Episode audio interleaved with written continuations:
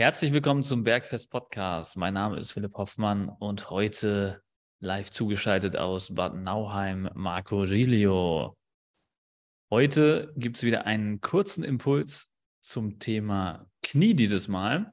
Und für alle Leute, die Knieschmerzen, Knieprobleme ähm, haben oder sich in einer Kniereha befinden, zum Beispiel nach einem Kreuzbandriss oder Meniskusriss oder einer sonstigen OP in diese Richtung, sollten heute ganz genau aufpassen, weil wir verraten die zwei Top-Übungen für Kniestabilität. Also wenn du Themen mit dem Knie hast, genau hinhören, welche Übungen das sein könnten, welche Übungen du machen kannst, um diese Probleme zu verbessern oder ganz und gar loszuwerden. Viel Spaß dabei. Servus Marco. Hallo Philipp, mein Lieber. Wunderschönen Samstag. Spannendes Thema. Sehr spannendes Thema. Ja, für mich war das auch in der Vergangenheit oder ist es auch heute noch immer noch extrem spannend, weil ich ja selber eine lange Historie mit meinen Knien habe. Du hattest zwei Kreuzbandrisse. Was war für dich die Übung, die als erstes dafür gesorgt hat, dass du deine Kniestabilität verbessern konntest? Also vielleicht, es war nicht die erste Übung, weil ich die am Anfang nach der Knie-OP nicht durchführen konnte, aber so die, die, die mich dann am längsten begleitet hat und am wichtigsten war, würde ich sagen, war definitiv der Split Squat. Also, oder auf Deutsch Ausfallschritt könnte man sagen. Also im Prinzip einfach eine Übung, wo man einen Ausfallschritt macht und dann in dieser, in diesem Ausfallschritt sein Knie so weit wie möglich nach vorne schiebt, bis der Oberschenkel auf der Wade aufliegt. Und da habe ich mit dem Vorderfuß erhöht angefangen und mich dann immer weiter runter begeben mit dem vorderen Fuß ähm, je nachdem, wie das die Mobilität zugelassen hat. Und dadurch konnte ich halt extrem viel Mobilität und auch Stabilität in, dieser Bewe in diesem Bewegungsradius erlangen und halt auch einen ähm, sehr guten Muskelaufbaureiz setzen für den Anfang. Weil im Reha-Prozess ist ja jetzt viel Gewicht gar nicht relevant, sondern da geht es immer erstmal darum, ähm, Range before Load, also wirklich erstmal den Bewegungsradius vergrößern, bevor du da die Übung mit Gewicht belädst. Deswegen würde ich sagen, das ist auf jeden Fall meine Go-To-Übung. Wie ist es bei dir, Marco? Was sind die, was ist deine Number One-Übung für die Kniereha oder für sämtliche Knieprobleme? Ich würde sagen, dass die Basis immer entscheidend ist, also grundsätzlich Hauptübungen. Ich würde jetzt, nachdem du auf die Beinvorderseite gehst, auf die Beinrückseite gehen und es gibt viele große Übungen für die Beinrückseite. Ich würde die Beinrückseite aber isolieren. Ich würde einen, die Variante des Leg Curls wählen, denn die Muskulatur auf der Beinrückseite des Beines ist ja der Beinbeuger und es sind sozusagen drei große Muskeln. Wir haben den Bizeps femoris, den Semitendinosus und den Semimembranosus und diese Muskelgruppen sind für die Beugung des Knies und sozusagen für die Streckung der Hüfte verantwortlich. Und wenn wir uns jetzt sozusagen die, die Verteilung anschauen, dann haben wir etwa 50 Prozent der Muskulatur an der Beinrückseite also der, der Bizeps, die, die, diese drei Muskeln sind 50 Prozent der Muskulatur an der Beinrückseite. Und diese Muskelgruppen können wir sehr gut mit dem Leg Curl trainieren. Und dadurch, dass sie auch auf das Kniegelenk Einfluss haben, können wir mit Leg Curls das sehr gut ansteuern und kräftigen. Würdest du die unilateral machen, also einseitig, wirklich, dass du ein Bein nach dem anderen trainierst oder beide Beine gleichzeitig?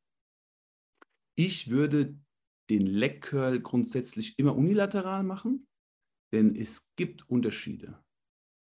Und ich würde mich immer an der schwächsten Seite anpassen, sowohl in der Wiederholungszahl als auch in der Gewichtswahl. Und so die schwächere Seite auftrainieren, bis die schwache Seite mit der gleichen Seite gleich ist vom Wiederholungsspektrum. Das können wir sehr einfach machen mit wenig Aufwand, indem wir erst mit der schwachen Seite die Übung machen und danach mit der starken Seite. Wunderbar. Und würdest du das Bein, da gibt es ja verschiedene Maschinen, ähm, liegend oder sitzend oder stehend oder hockend. Gibt es ja verschiedene Varianten. Welche würdest du da präferieren?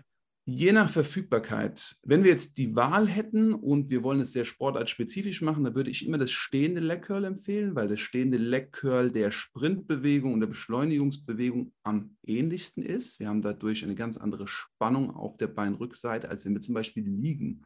Aber in den meisten Fitnessstudios sehen wir, wenn wir einen Leg Curl sehen, das liegende Leg Curl, da liegen wir auf dem Bauch, dann würde ich das nehmen. Aber es ist schon ein sehr feiner Unterschied.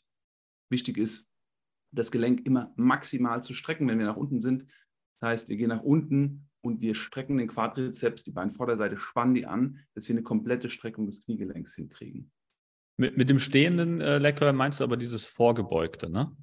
Ja, du, du bist so, beugst dich über eine Bank, über eine Ablage, hältst dich mit beiden Händen fest, du stehst mit einem Bein am Boden oder du, das andere Bein ist angewinkelt auf einem Polster und dann curlst du sozusagen mit dem gegengleichen Bein. Ja hat immer den Vorteil, wenn die Hüfte nicht gestreckt ist, dass man da das noch mehr Spannung auf den Oberschenkel bekommt, ja. weil durch die Streckung der Hüfte ist der Oberschenkel, die Oberschenkelrückseite schon vorverkürzt und liefert dann ein bisschen weniger Kraftoutput. Deswegen auch beim liegenden Beincurl ist es so, dass die Hüfte eigentlich gestreckt, kann man weniger Kraft produzieren als beim sitzenden Beincurl, weil beim sitzenden Beincurl die Hüfte halt gebeugt ist und somit ähm, der Oberschenkel, die Oberschenkelrückseite in einer längeren Position ist, was da zum Kraftoutput an, an Vorteil dient. Ähm, vielleicht ähm, von meiner Seite noch ähm, kurz als Ergänzung zu den Split Squats. Die kann man natürlich auch ähm, oder muss man ja sogar unilateral trainieren, das heißt ein Bein nach dem anderen, was natürlich auch super ist gegenüber einer klassischen Kniebeuge, weil wenn man sich das Kreuzband reißt, dann in der Regel halt nur auf einer Seite, das heißt ein Bein ist schwächer, das heißt man kann hier auch, wie der Marco das wunderschön beim Beincurl schon erklärt hat, einfach das schwache Bein äh, zuerst trainieren, dann das starke Bein nur genauso viel machen lassen, wie das schwache Bein geschafft hat und dann gleicht sich das Stück für Stück an. Genau. Sehr guter Impuls, liebe Freunde. Freunde des Sports, Freunde der Gesundheit. Könnt ihr gerne teilen, wenn ihr Menschen kennt, die Probleme mit dem Knie haben, wertvoller Impuls. Wir bedanken uns, dass ihr wieder dabei wart und freuen uns schon auf nächsten Mittwoch, wenn es wieder heißt Bergfest. Schönes Wochenende euch noch. Schönes Wochenende, Philipp. Schönes Wochenende, Marco. Und für alle Leute, die mehr zum Thema Knie hören wollen, gerne nochmal in die lange Folge zum Thema Knie reinhören. Das ist die Folge Nummer. Vertieft euch gerne mit Folge 17 zum Thema Knieschmerzen.